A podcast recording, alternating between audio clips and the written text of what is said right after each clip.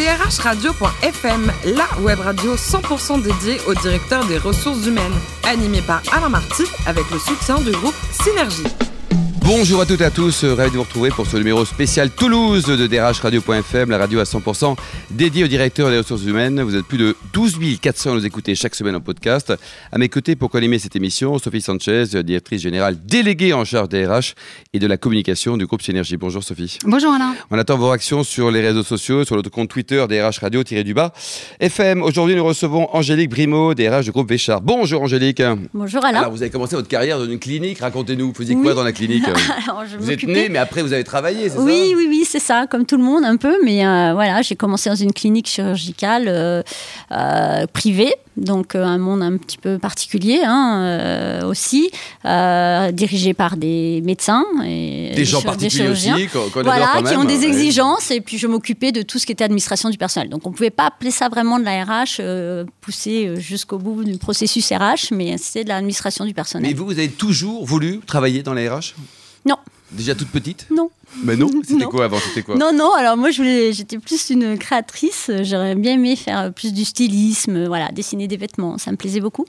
Et euh, non, non, euh, du coup je suis, j'ai aimé le droit du, le droit du travail, donc, euh, et en étant plongée dans cette activité, bah, ça m'a plu de continuer, donc j'ai continué par le CNAM, donc les cours du soir, voilà, puisque j'avais un BTS à la, j'avais un, BTS, donc ça suffisait pas non plus pour évoluer. Et après on zoome sur les RH. Alors en 2001, vous rentrez chez Rodia c'était une, période mouvementée, hein, une boîte qui a été rachetée deux fois. Enfin voilà, il fallait motiver tout le monde. Là, ah, oui, hein. oui, tout à fait. Ouais. Une, boîte très intéressante dans l'agro, donc ingrédients alimentaires, et puis euh, pour prendre un poste de RH. Et ensuite, euh, j'ai pris dans un deuxième temps, avec le rachat par Danisco, donc un sucrier danois, euh, j'ai pris la direction de toute la, la partie paye.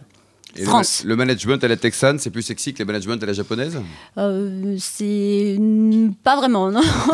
pas vraiment. Ah, c'est pas facile de vivre avec toutes ces cultures différentes. Ah, oui, il y a un choc. Oui, j'ai bien aimé le, management avec les Danois, le, voilà, le travail avec les Danois. C'était super agréable, moins avec les Américains. Hum, c'est QFD. Alors, vous avez rejoint le, groupe Véchard en 2015. Les métiers du groupe, qu'est-ce que vous faites exactement? Alors, nous, on est, c'est un gélatinier, donc on fabrique de la gélatine à base de couenne de porc ou de peau de poisson. D'accord. Donc, nous, sur Groyer, on fabrique euh, uniquement avec de la couenne de porc. Et puis, j'ai un site en Slovaquie Là, on fait peau de poisson et coin de porc, et puis au Canada, à côté de Montréal. Et aujourd'hui, donc, le, groupe, ça fait combien de chiffre d'affaires pour combien de, collaborateurs 120 euh, millions de chiffre d'affaires pour euh, environ 480 collaborateurs euh, dans le monde, puisqu'on a des filiales aussi commerciales. Et le capital aujourd'hui, ça appartient à qui? C'est un groupe familial. Familial donc 100%, essentiellement, oui, mm, à 80% euh, familial. Oui, donc c'est important. Sophie Sanchez.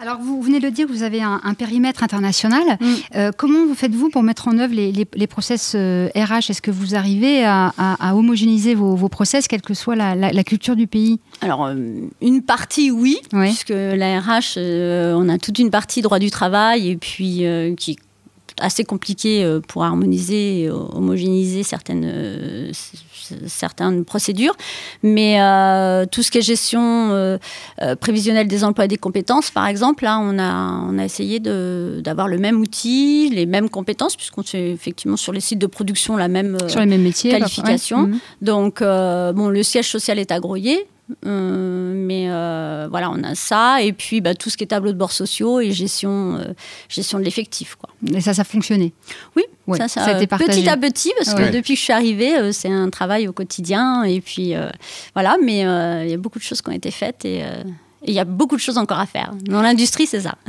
Alors, quels sont les, enjeux RH dans les pays où, vous êtes par rapport aux, enjeux RH en France actuellement? Alors, différents entre la Slovaquie et le Canada. Euh, les enjeux sur euh, la Slovaquie, euh, c'est alors on a quand même pas mal de départs aussi. C'est des personnes qui sont restées, c'est un peu la même problématique qu'à Groyer, c'est des personnes qui sont restées fidèles à l'entreprise, entreprise familiale, donc beaucoup de fidélité, d'engagement et donc on a une pyramide des âges, comme je dis, qui est plutôt en nuage nucléaire. Et donc, donc on, renouvellement des compétences, maintien du savoir-faire. Donc ça, c'est les deux enjeux, les enjeux des deux sites euh, en Slovaquie et en France. Recruter, fidéliser, ça c'est un petit peu plus compliqué. Et puis au Canada, alors il y a beaucoup plus de turnover, là il n'y a pas d'engagement. L'engagement, c'est un peu comme aux États-Unis, on fait beaucoup de fêtes pour ah beaucoup de célébrations et... voilà pour motiver les salariés, pour les puis aussi la reconnaissance, donc par des formations. Et les salaires moyens entre le Canada ou les autres pays, c'est bah, équivalent? C'est plus cher le Canada, je suppose. Non? Pas forcément? Non, pas forcément ça dépend des métiers. Euh, en Slovaquie, oui, c'est moins cher. Hmm. Hmm. Sophie euh, Alors justement, vous disiez qu'un de vos enjeux RH, c'est la, transmission des, savoir-faire par rapport à votre pyramide des, âges. Donc, hmm. euh, quel, quel, type d'action vous, vous envisagez pour pour gérer ce, gros challenge Alors, je ne veux pas être très auto-original, on va dire, on développe le tutorat, on met en place plus de, de, process pour euh, euh, noter aussi, parce qu'il n'y avait pas une culture de l'écrit, donc euh, on, note beaucoup de procédures sur l'accompagnement aussi des nouveaux embauchés, on met une période de titularisation qu'on ne faisait pas avant, on n'avait pas besoin de faire. Et euh, voilà, donc essentiellement ça. Euh, on, a des, on essaye aussi de gérer la polyvalence, mhm. parce que là, on, c'est un petit peu monotage. Donc ça, les matrices de polyvalence, par exemple, ça permet euh, de déployer pas mal les, compétences et de sécuriser le savoir-faire. Oui, bien sûr. également, la, démarche de protection de l'environnement, elle, elle, est au cœur de, votre stratégie. Donc, comment vous la, vous la traduisez auprès de vos, de vos collaborateurs? Alors, on a euh, des journées euh, environnement sécurité. Hein, euh, là, on a fait il y a quelque temps, on a une cogénération sur sur Groyer, donc on essaye de, valoriser l'énergie comme on peut, et en plus on en consomme beaucoup. Donc mmh. voilà, et les salariés sont sensibilisés par des formations et puis des journées spécifiques où on les informe un petit peu de manière plus pédagogique sur l'environnement. Voilà. Concernant les dernières réformes que les RH euh, ont à mettre en place, je crois que vous avez été une, des premières à, mettre en pratique le, CSE. oui, oui. Alors comment ça s'est passé les élections. On a de finir les élections. Bon, moi j'ai euh, j'ai pas un, site fortement syndiqué non plus, euh, donc ça a été une discussion entre partenaires, on va dire, pour pour mettre en place ce CSE. Et voilà, bon, ça s'est bien passé? Ça s'est bien passé. Voilà, les élections ont eu lieu. Bon, et puis euh, on a aussi créé, créé, un comité sécurité puisqu'on a, mhm. on avait la possibilité de le faire. Et comme nous, on est sur un site industriel, euh, c'est important. Donc, euh, on a mhm. conservé cela et on, voilà, on, a, on a pu aussi donner deux sièges de plus puisqu'on était en deçà de, de ce qu'on avait précédemment. Donc, Bon, après, c'est une facilité en termes d'interlocuteurs, puisqu'on a les mêmes interlocuteurs, que ce soit DP ou CE. Donc ça, c'est, euh, je pense que ce sera bien. On va voir dans la pratique, hein, puisqu'on n'a fait qu'une réunion pour le moment. je suis en négociation euh, sur mon accord d'intéressement, donc euh, ça a été aussi...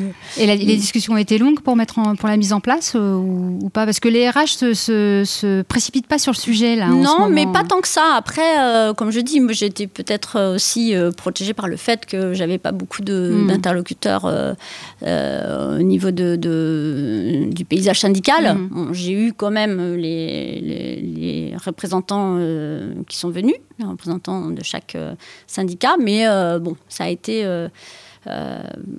ça a été assez simple. Ouais. Hmm, d'accord. Et dernière question, toujours sur, sur le, le, le, plan des réformes qui, qui, nous attendent. Au 1er, au 1er janvier 2019, on a la, la réforme du prélèvement à la source. Hmm. Comment vous l'appréhendez, cette réforme? Mal. bah, finalement, plus ça se précise, euh, mieux, c'est. Bon, mieux c'est, voilà. Je ne veux pas dire que pour l'instant, on n'a pas vraiment euh, vu l'impact. Les personnes sont, semblent prêtes. Alors, c'est après au niveau communication. Il va falloir travailler sur la communication auprès des salariés, euh, sur tout ça. Mais bon, nous, nos logiciels de paye, bon, on est en train d'en changer. Donc, ça tombe il, il est prêt. on peut dire qu'il est prêt. Alors, Angélique, quel regard vous portez sur cette génération portable au travail, matin, midi et soir? C'est insupportable, non? Oui, on a des actions pour limiter euh, le téléphone portable, puisqu'on a des postes de contrôle et euh, c'est vrai que euh, au moment à chaque moment de, on va dire, de tranquillité, tout de suite les jeunes générations prennent le portable pour jouer à des jeux. Ça casse un peu la communication, non Ah ben complètement oui, entre entre chaque entre chaque personne en poste, même s'ils sont pas très loin, ils finissent par ne pas. Avant ils prenaient un café pour discuter, là ils étaient un peu nerveux à l'époque, mais là ils sont pas nerveux, mais ils communiquent pas quoi. Complètement, oui, Bon. ça change. Le euh, DRH de demain, il sera comment, selon vous, Angélique?